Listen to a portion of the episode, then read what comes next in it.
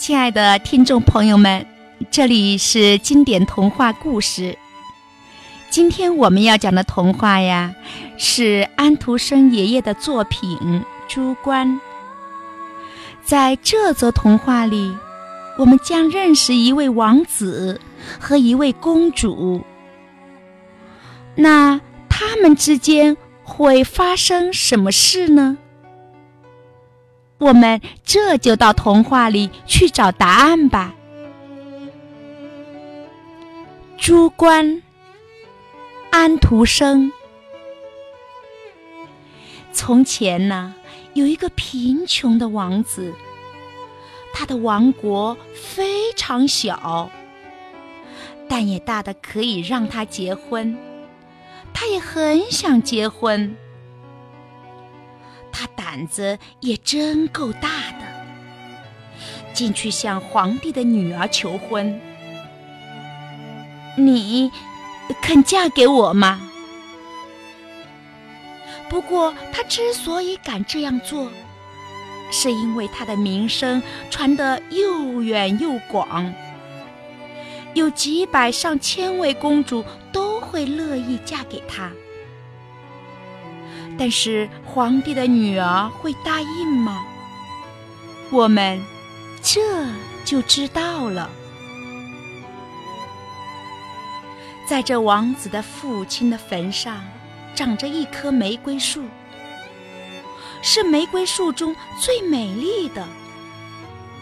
它五年才开一次花，每次开花呀，也只开一朵。但这是怎样的一朵玫瑰花呀？它散发出这样芬芳的香气，谁闻到了都会立刻忘掉所有的烦恼和忧愁。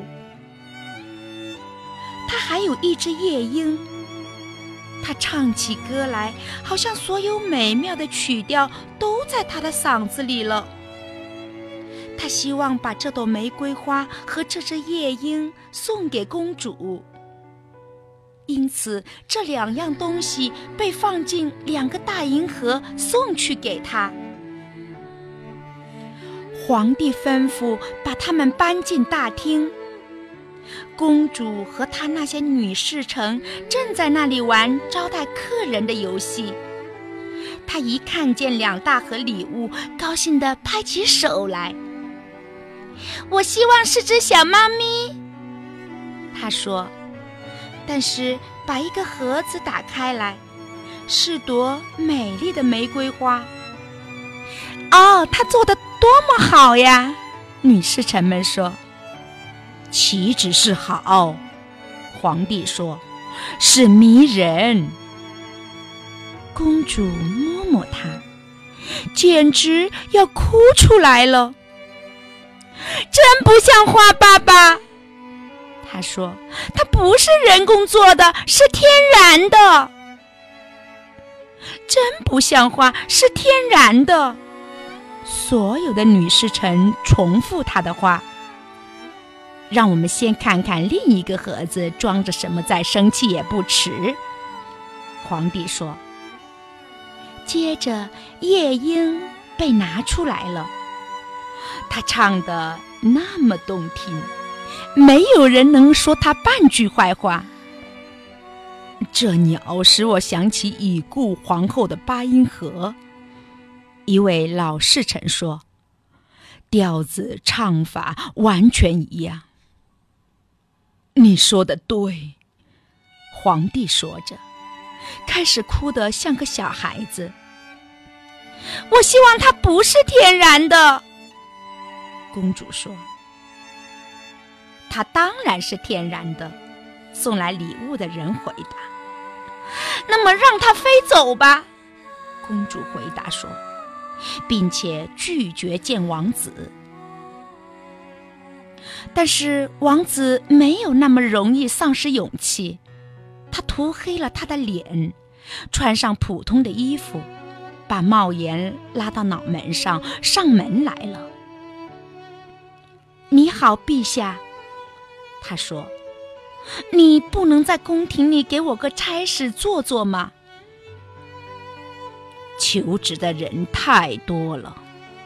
皇帝回答说：“因此，我现在没有空缺的职务，但是我会记住你的。不过等一等，我一下子想起来了，我要个人给我看猪，因为我有许多猪。”就这样，王子被任命为皇家猪官，因此住在猪圈旁边一个简陋的房间里。他整天干活，到了晚上，他做了一个很好看的小锅，锅边挂着一圈小铃，锅里水一开，这些铃就奏出那支老曲子。啊，我亲爱的奥古斯丁，一切都完了，完了，完了。但更奇妙的是，只要把一只手指放到从锅里冒出来的热气里，就可以闻到全城每个灶上所烧食物的气味儿。这的确比那朵玫瑰花还要出色。当公主和她那些女侍臣走过，听到那支曲子时，他停了下来，样子十分高兴，因为他也会弹这支曲子。说实在的，这是他会弹的唯一的一支曲子，他只会用一只手指弹。那支曲子我知道，他说。他一定是个很有教养的猪官，去问问他那个乐器要多少钱。一个女侍臣只好去问，但是她穿上了木头套鞋。你这个锅要多少钱？女侍臣问道。我要公主给我十个吻。主管说。但愿上帝不让这样的事情发生，女侍臣说：“就是这样，少一个吻也不卖。”主官回答：“他说什么了？”公主说：“我实在不好对你说。”女侍臣回答：“你可以在我耳边轻轻地说。”太下流了，公主说着走了。但是他没走多远，那些铃又动听地响起来。哦，我亲爱的奥古斯丁，一切都完了，完了，完了！去问问他。公主说：“我的一个女侍臣给他十个吻，行不行？”不行，谢谢你。主官说：“公主给我十个吻，不然我的锅子不卖。”那就麻烦了，公主说。不过你们必须站在我前面挡住，好不让任何人看见。女侍臣们站在她前面，拉开她的裙子。公主给了猪官十个吻，拿到了那个锅子。那真是一大乐事，水在锅子里日夜沸腾，全城每个灶。宫廷大臣的灶也好，鞋匠的灶也好，上面烧的食物，他们没有不知道的。女侍臣们乐得跳舞拍手。我们知道谁喝肉汤吃煎饼，我们知道谁喝粥吃肉排。哦，多好玩呐！的确非常好玩。这个家的女主人说。但是你们绝不可以把我做的事泄露出去，因为我是皇帝的女儿。当然不泄露，他们说，朱官也就是王子，但是他们不知道，只以为他真是个朱官，一天的时间也不闲着，白白浪费掉。他做了一个拨浪鼓，只要把它很快的转动。他就会奏出从开天辟地以来大家知道的所有圆舞曲、加洛波舞曲、波尔卡舞曲等等。那真是好极了，好极了。公主经过时听见了，说：“我还从来没有听到过这样好听的音乐。去问问他，那乐器要多少钱？不过我不再吻他了。他要公主给他一百个吻。”去问他的女侍臣回来说：“我相信他是疯了。”公主说着走了。但是很快又停下。对艺术必须鼓励，他说：“我可是皇帝的女儿。”告诉他，我和上次一样，给他十个吻，其余的吻，我的一位女侍臣可以给他。但是我们不愿意吻他。女侍臣们说：“胡说！”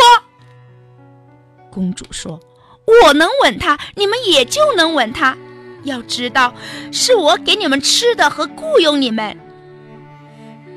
那个女侍臣只好再去问公主：“给我一百个吻。”主管说：“否则，个人留着自己的东西。”那么你们围住我。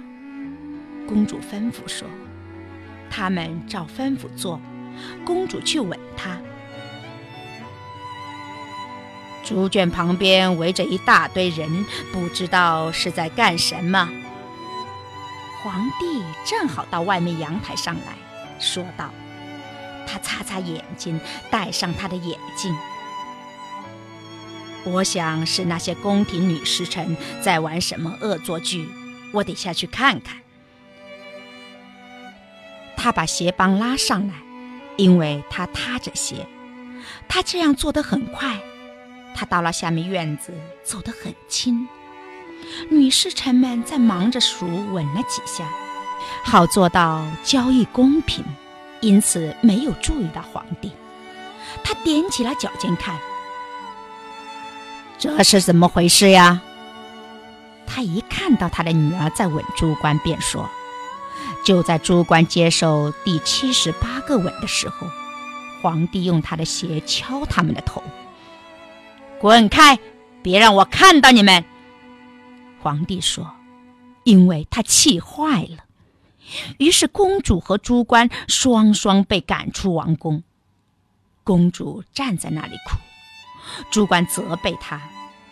天下起了倾盆大雨。天哪！我真是个不幸的人呐！